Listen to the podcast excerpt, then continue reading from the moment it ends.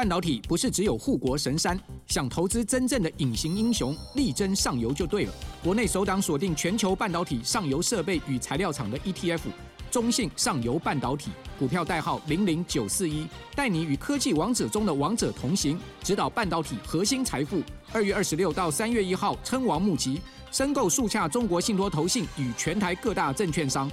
投资一定有风险，基金投资有赚有赔，申购前应详阅公开说明书。国外的媒体都没注意到这一点，他们都说根据以前的记录，降息的话，股市都是跌，或者跌的下跌的几率有多少？他没有注意到这个不同的降息。现在联准会之所以愿意降息，我跟大家讲一个真正的原因呢。大家好，欢迎收看《女王聊财经》，我是刘宣彤。今天呢，我们很高兴的能够请到我们的总经专家吴家龙老师来跟我们一起聊一聊二零二四年美国降息对股债市带来的影响。那我们欢迎吴老师。啊，主持人好，各位观众大家好。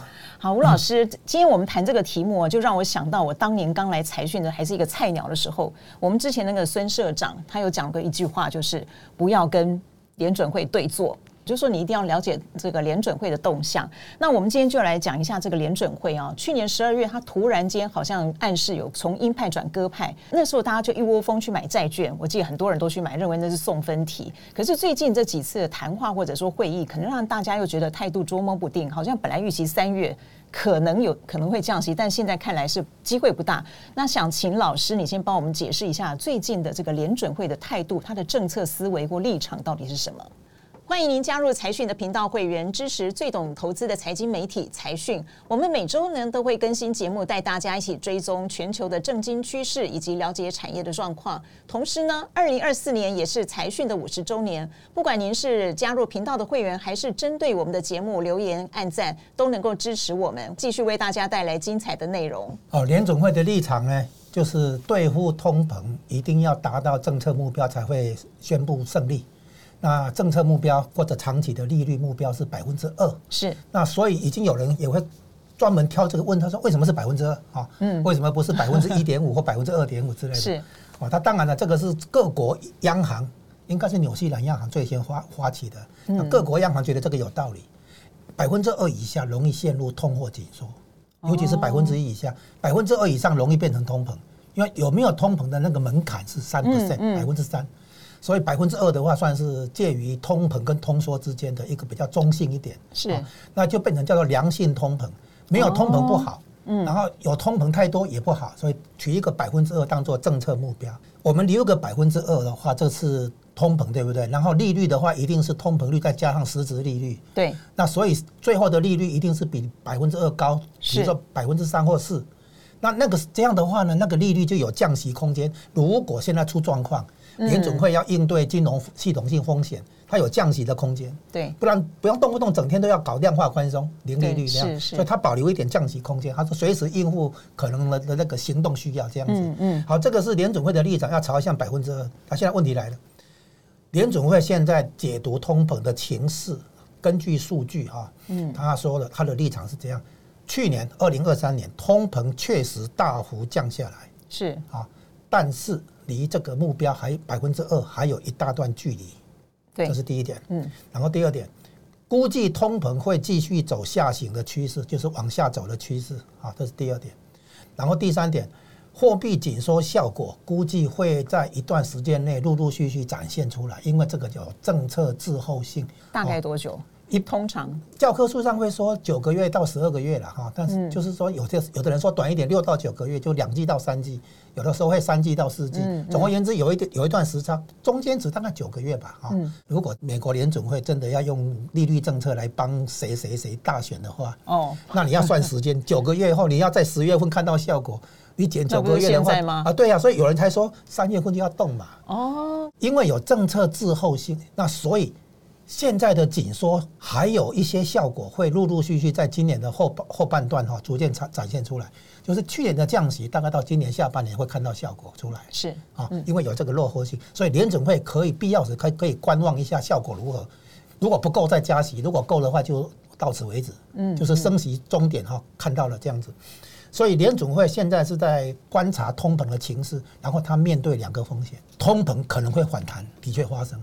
我们这之前在去年下半年、今年上半年就有提到，通膨可能会反弹，叫金融市场不要急着期待降息，因为联总会对抗通膨的经验里面看到一件事情，就是过早降息，结果通膨稍微停顿以后再创新高，突破前高，结果逼得联总会只好又把利率升上去。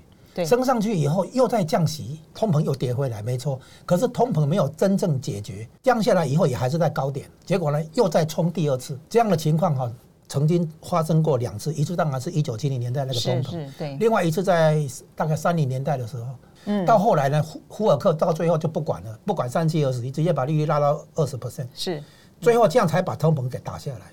所以，汲取以前的教训，联准会宁可降得慢一点，嗯，而不要说降得太早，以后又要再升息，嗯，来把通膨压下去。啊，这第一个就是怕通膨又反弹，嗯，那通膨的确反弹。从二零二二年前年的高点六月份看到高点，CPI 的增长率是百分之九点一，然后到去年的六月呢降到三点零，这个是很可观的降幅。从去年从七月开始，一直到十二月到今年一月，全部在三点零以上。嗯，降不下来。对，七月份从三点零到三点二，八月份三点七，九月份三点七，再来了十月份三点二、三点一，嗯，好，三点四又三点一，这样就是在三 percent 到三点七 percent 这个地带盘整。对，这样很糟糕，因为这样表示通膨会拖下去，就是通膨，这个叫什么来？这个叫通膨的最后一里路的困境，降不下去三 percent。如果你只是二点九、二点九、二点九二、二点九八这样的话也不行，最好能够跌到二点八以下。这样的话才算是比较明确的脱离百分之三，向百分之二点五、百分之二点二靠近啊。嗯嗯。联准会现在在算的是说，他有把握去年十二月突然转那个论述哈，是因为他知道通膨会下行，而且他有把握会跌破三 percent，但是没想到，现在撑很久。嗯。那撑很久有个问题，如果通膨在三 percent 到三点七 percent 一直盘旋下去的话，是会引出后患，就是说通膨预期心理会成型。通膨预期心理一成型的话，我告诉你完蛋，打通膨哈会宣告失败，所以联总会非常小心。他知道通膨降下来是可喜的，嗯，所以他问一个问题：通膨数据怎么看？要看中期趋势，看有没有这个可持续性啊。英文叫做 sustainability，就是能不能可持续。现在是下行已经卡住了。联总会主席还进一步解释，他把通膨数据拆成三大块，第一块叫原物料或商品，第二块叫做租金。再来工资，那工资主要是针对服务业啊，租金哎，租金主要是住房嘛，房地产这个部分哈，包括住房商用这些。那第一个原物料或商品，当然就是材料了哈。嗯嗯。那重点是那个原油了，油价哈，那个是百分之二十，租金的部分占百分之三十，那工资的话占百分之五十。目前的解读是这样，就是通膨数据会大幅度降下来，真正的原因是油价的下跌。然后呢？嗯嗯，租金还在百分之六以上，工资还在百分之四以上，这两个没有降下来，所以联总会为什么不肯在三月份就说要降息？这是一个重要原因。他们要确认租金跟工资也真的降下来。嗯，啊，不是只有那个油价跌下来这样子，啊，更何况。油价下跌，现在有一个地缘政治风险，中东战争啊可能会造成那个油价的运输受影响，甚至于运价啊上升。嗯，这样的话可能会对通膨啊造成反弹。就是说，油价的部分是通膨数据下跌的重要力量，但是这个让通膨数据下跌的推动力量，可能力力气已经用用尽了。哎，英文叫做 Peter out。OK，就是已经力气用完，利多出尽。哈，嗯嗯，那。后面的租金工资的下跌没有补上来，如果租金工资也开始跌，那就好办了嘛哈。对，所以现在只只看到油价下跌哈，但是呢，下跌的到现在的话好像已经停住了，所以呢，通膨数据下跌的那个驱动力量好像用完了。然后呢，他现在给的指引哈，就是说今年可以降息，大概确定今年可以降息。那这个有差别，原来他认为今年根本不会降息，他不是那时候暗示十二月暗示说三次吗？十二月是后来嘛。他早先的话是说，他早先的话是说，二三年、二四年都不会降息，降息考虑什么时候呢？二五年。那今年为什么后来现在改口，就十二月改口？就像你说的，通膨数据的下降居然超过联准会的预期，嗯，所以联准会才开始做改口，是这样来。是。那现在的话，他是说今年大估计目前的给的指引是说今年会降息，啊，降三嘛，嗯，但是的第一次降息不会在三月。啊，这是目前联准会给的那个推降息的展望啊。好，那现在我们看起来，他说哈，那什么时候会？然后就就有人就问嘛，啊，你为什么是？既然说通膨降下来，那你简单讲了，为什么你三月不降？所以那个 CBS 那个记者就问他嘛，为什么三月还不降？嗯，然后他说，我们需要更多的好数据，叫做 more good data 啊，而不是 better data，不是要数据更好，不用数据在这样就已经够好了。但是我们要更多好的数据，其实它就在测持续性啊。数据要提供中期趋势，所以要要有持续性。反过来讲，就什么？它有一句名言叫做“单一数据不构成中期趋势”。如果如果单一数据高了低特特别高特别低的话，那个都要过滤掉。他看的是中期趋势，这第一点。中期趋势的话要看可持续性，可持续性的话就要去拆解通膨数据的内容，哦，然后针对每一块去谈它的那个。下跌趋势哈，是不是有有持续性？然后呢，金融市场对降息的那个反应哈，政策思维这个反应是这样：如果实体经济的数据强，然后金融市场就解读联准会的降息会后延，股市会跌啊，债债券市场的价格也会跌，殖利率可能会上升。那如果今天看到实体经济就跟劳动市场的那个数据转弱了，那大家就高兴说，哎，联准会可能会。提早就降降息，早一点降息的这样子，所以呢，现在变成说好数据可能造成股市的下跌哈，就是坏结果；坏的数据可能有好的结果哈，就变成市场就市场的心心态跟预期嘛。对，所以现现在我们进一步看哈，如果真的开始降息，我跟各位观众那个讲一下，目前的猜测是这样：三月不降以后，假设三月真的不降以后，那下来就是五月、六月、七月是这三个情况。但是我认为六月的可能性最大，为什么？因为联总会的八次会议里面，三月、六月、九月、十二月，就是每一季的第三个月中旬这一次，是有给经济预测的。经济预测包括 GDP 成长率、失业率跟通膨率，另外加上利利率路径的点阵图。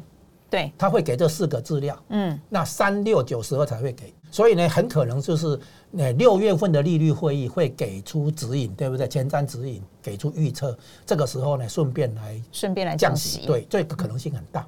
然后呢，接下来的部分当然毫无疑问要看数据是不是跌破三 percent 的哈。那目前最新的情况是这样，CPI 先讲 CPI，嗯，整体 CPI 的话，目前降到三点一，还是没有跌破百分之三的哈，嗯，然后呢？核心的 CPI 是百分之三点九，就是跌破百分之四，好，已经连续两个月跌破百分之四，都在三点九、三点九这样。那 PCE 就是联总会最常引用的通膨数据，叫 PCE。那 PCE 的话，已经跌破百分之三到百分之二点六，然后核心的 PCE，也就是联总会引用的数据是百分之二点九，嗯，刚刚跌破百分之三，这个也是通膨爆发以来第一次，第一次看到核心 PCE 跌破百分之三。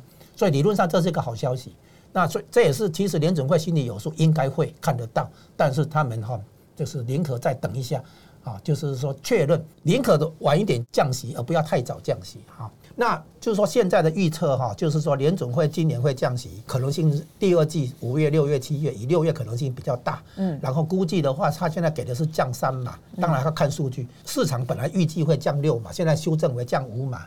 总而言之，哈，市场还跑在联准会前面。那之前原本联准会都一直泼冷水，要市场那个冷静不要很冷静冷静，不要那么乐观。好，如果降息的话，那请注意一点哦，就是说短期公债的值利率跟联准会的官方利率有高度的联动性。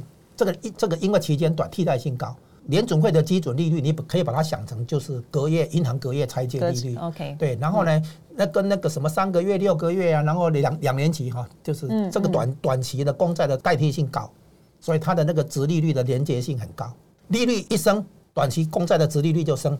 利率一降，短期公债殖利率就跟着降，就它反应非常快。对对对，非常敏锐。但是长期不一样，因为长期的话，就比如未来五年、十年的话，它要看这五年、十年的那个通膨率。如果通膨降下来的话，后面的那个通膨率比较低，所以呢，长期公债的那个值利率有可能是算平均的关系，会比短期的低。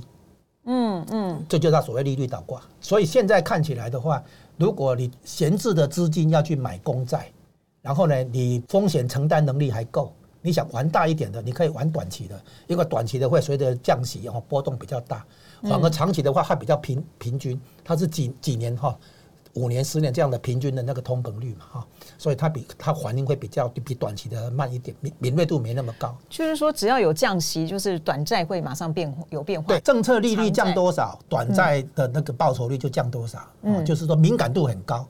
那你看啊，它升息升到现在，长期公债殖利率没有跟上来啊。对，你知道这什么意思吗？这叫传导失灵。传导失灵，货币政策有个传导过程，叫 transmission mechanism。那传导失灵就 transmission failure，传导失灵。为什么传导失灵？因为十年期公债没有跟上来。为什么呢？因为货币政策影响实体经济的消费投资，那个是透过十年期公债值利率。这个十年期公债值利率哈是商业交易用的利率的基准啊，从这里再去加码，房贷、车贷哈、信用卡、企业贷款。住呃学生贷款这些各种不同的市场那个交易用的利率是根据十年期公债值利率来做加码的，嗯，那所以呢，货币政策要影响实体经济的话，一定要透过十年期公债值利率。结果十年期公债值利率没有跟上来，嗯，是短期跟得很紧啊。所以我说，如果你想玩那个敏锐度高的话，就做短债。对，如果你比较放长的啊，比较看长期平均的，你可以玩长债啊，是这样子。那要不要谈一下股市呢？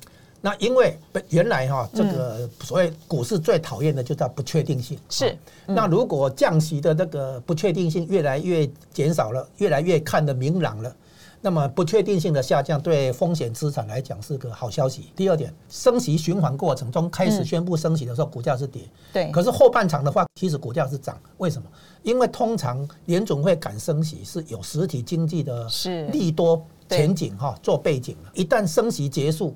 甚至于转成降息的话，那么通常哈股市是上涨，嗯，过去是这样。然后呢，现在有人提出质疑说，哎，过去两次降息的时候，后面都是什么？都是跌。如果联总会开始降息的话，别高兴太早，准备跑。他忘记一件事情，过去两次大的降息就是网络泡沫破掉后那一次，二零零一年开始，还有，然后呢，再来就是那个，哎，零七年开始降，啊，零八年呢，雷曼兄弟之后更是跳水，直接降到零利率，好是这样。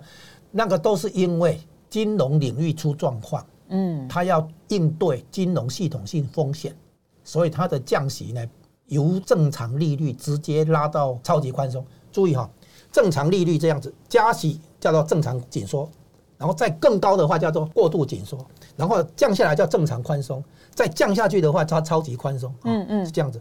那以前的降息是要从正常的。利率水平直接拉到拉到超级宽松，现在是从过度紧缩降到正常紧缩，是降息之后还在紧缩，这跟以前降息不同。现在很所有的媒体，包括国外的媒体都没注意到这一点，他们都说根据以前的记录，降息的话股市都是跌，或者跌的下跌的几率有多少，他没有注意到这个不同的降息。现在联准会之所以愿意降息，我跟大家讲一个真正的原因呢，就是他要保持百分之二的实质利率。就是实质利率就是利率减去通膨率。对，通膨率它的数据用那个谁用核心 PCE 来算的话，现在核心 PCE 跌破三 percent，对不对？对。那我们的利率在百分之五点三三嘛。对。所以呢，这个一减的话，你会发现它的实质利率有两个百分点以上，超过。所以如只要通膨率降的话，它的降息可以保证还有两个百分点的实质利率，是这样就有足够的紧缩性。嗯。所以它的降息是因为通膨降下来。它为了保持两个百分点的那个左右的这个实质利率，它可以把那个利率降下来。所以降下来以后还是紧缩。以前的降息的话是降下来以后是宽松，甚至于超级宽松，不一样的降息。金融市场出事情，当然会把实体经济拉下来，变成经济衰退啊。但是现在不是，现在我们没有看到金融风暴啊。也没有早早期迹象啊。那最最近提到一个东西叫商用不动产，是为什么要提商用不动产？不是说联总会特别关心房地产市场，你房地产买卖赚赔那看你你家的事，他联总会不管。但是联总会关心什么？因为商用不动产的背后是大型银行的贷款，然后商用不动金融体系，商用不动产受伤可能会伤到银行这边，不良资产会暴增，那可能会冲击到金融系统性风险这些问题。所以联总会关心的是这一点。那现在的话，商用不动产冲击的是谁？中小型银行跟区域银行。嗯，中小型银行跟区域银行的话，联准会有把握，这是可控的风险，所以他就找大型银行把这个出事的小中小银行诟病，内部处理就好了。嗯，所以联准会关注的是大型银行那些大到不能倒的银行有没有出事情，那叫金融系统性风险。所以你现在看到纽约社区银行，还有去年的细谷银行，那个都中小型银行，那个一出事情的话，可以解决那个是可控的风险。嗯，所以呢，现在商用不动产是不是会带来系统性风险的话，联总会目前没有担心这个问题。所以这一次的降息是从过度紧缩进入正常场紧缩。嗯，那这样的话，就是跟更早以前的资产泡沫以前的那个升息比较像。升息一结束以后，我告诉你，股市是大涨。所以这个万九其实是有道理的，接近万九这个有台股啊？对啊，我自己看是两万四啊。因为两年前我们看到台积电上六八八这个高点的时候啊，我们那时候就讲，老谢也讲，嗯，其实哈应该七百会过，就是说当时是看八百，有的乐观眼看一千。是。那为什么会这样？因为台积电的海外设厂要施工两年到两年半嘛。嗯。然后呢，一旦施工完成的话，对台积电的营收获利肯定是加分嘛。那现在看起来，台积电的设厂越设越多，在台湾也很多，在国外也很多。熊本厂哦，本来说设两个厂，现在搞不好设六个厂啊，六个。哎，对，就是所以台积电的海外扩张的话，会对它的营收获利肯定有贡献嘛。这部分的话，现在还没反映出来，所以现在行情没涨，很有道理。到时候一定一定会反映这个部分。啊，除非你说海外设厂的话，毛利率降低，嗯，把台积电的毛利率拉下来，那就另当别论。现在看起来还不至于啊，嗯，因为熊本厂哈，日本人。的半导体业被美国打压这么久，这一次借了台积电哈借壳上市，以台积电为名义，按美国要台积电在海外设厂，叫做分散地理风险，对不对？那日本的熊本厂现在弄得很好，对不对？就日本憋了那么久，赶快抓住机会冲上来。所以呢，熊本厂不但进度超前，超过美国厂，然后呢，可能还要多设几座这样子。那所以呢，这样看起来，熊本厂可能对台积电的将来有贡献。那再加上德国厂，所以美国厂是。可能拉拉扯后腿，对不对？但是日本厂跟德国厂估计会补上来，所以台积电有道理继续涨，就会带动整个大盘指数了，是这样子。两万四哈，没有，那是我们一个乐观期待哈。OK，蒙年金。你看嘛，台积电那个突破六八八也等了两年呢。是啊，就是它在海外设厂的这两年呢，而且再加上哈，现在是 AI 爆发嘛，AI 题材爆发嘛，嗯嗯，那所以呢，估计将来还会有更多的应用领域哈。会用到这个 AI 晶片的，好，所以债市跟股市我们分开看，其实还要看一个东西呢，就是美元呐，美元指数。嗯，美元指数的话，大家都说它降息以以后的话，美元指数会看跌了哈。嗯，但是呢，应该不至于。为什么？其实联准会延后降息还有一个理由，除了这些经济因素以外，还有一个理由就是地缘政治的理由。中国经济如果继续下行、继续通缩的话。估计会对全球景气有影响，是那联总会可能本来要预防一下，所以宽松一下，现在发现没有影响。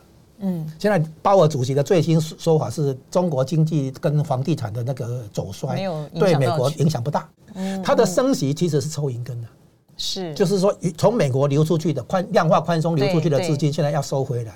对，那资金流到哪里去？最多中国了。嗯，因为中国的量化宽松哈，超过美国加欧洲加日本的总和了。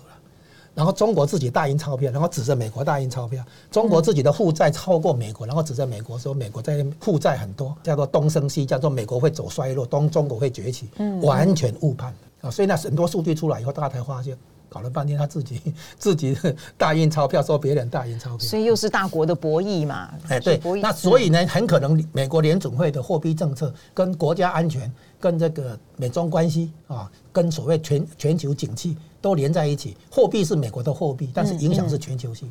好，我们今天真的非常谢谢吴家龙老师哦，他在总经这边深入浅出的帮我们解释了非常多的经济数据，包括这个百分之二这个数据到底怎么来的，原来是纽西兰那个时候的。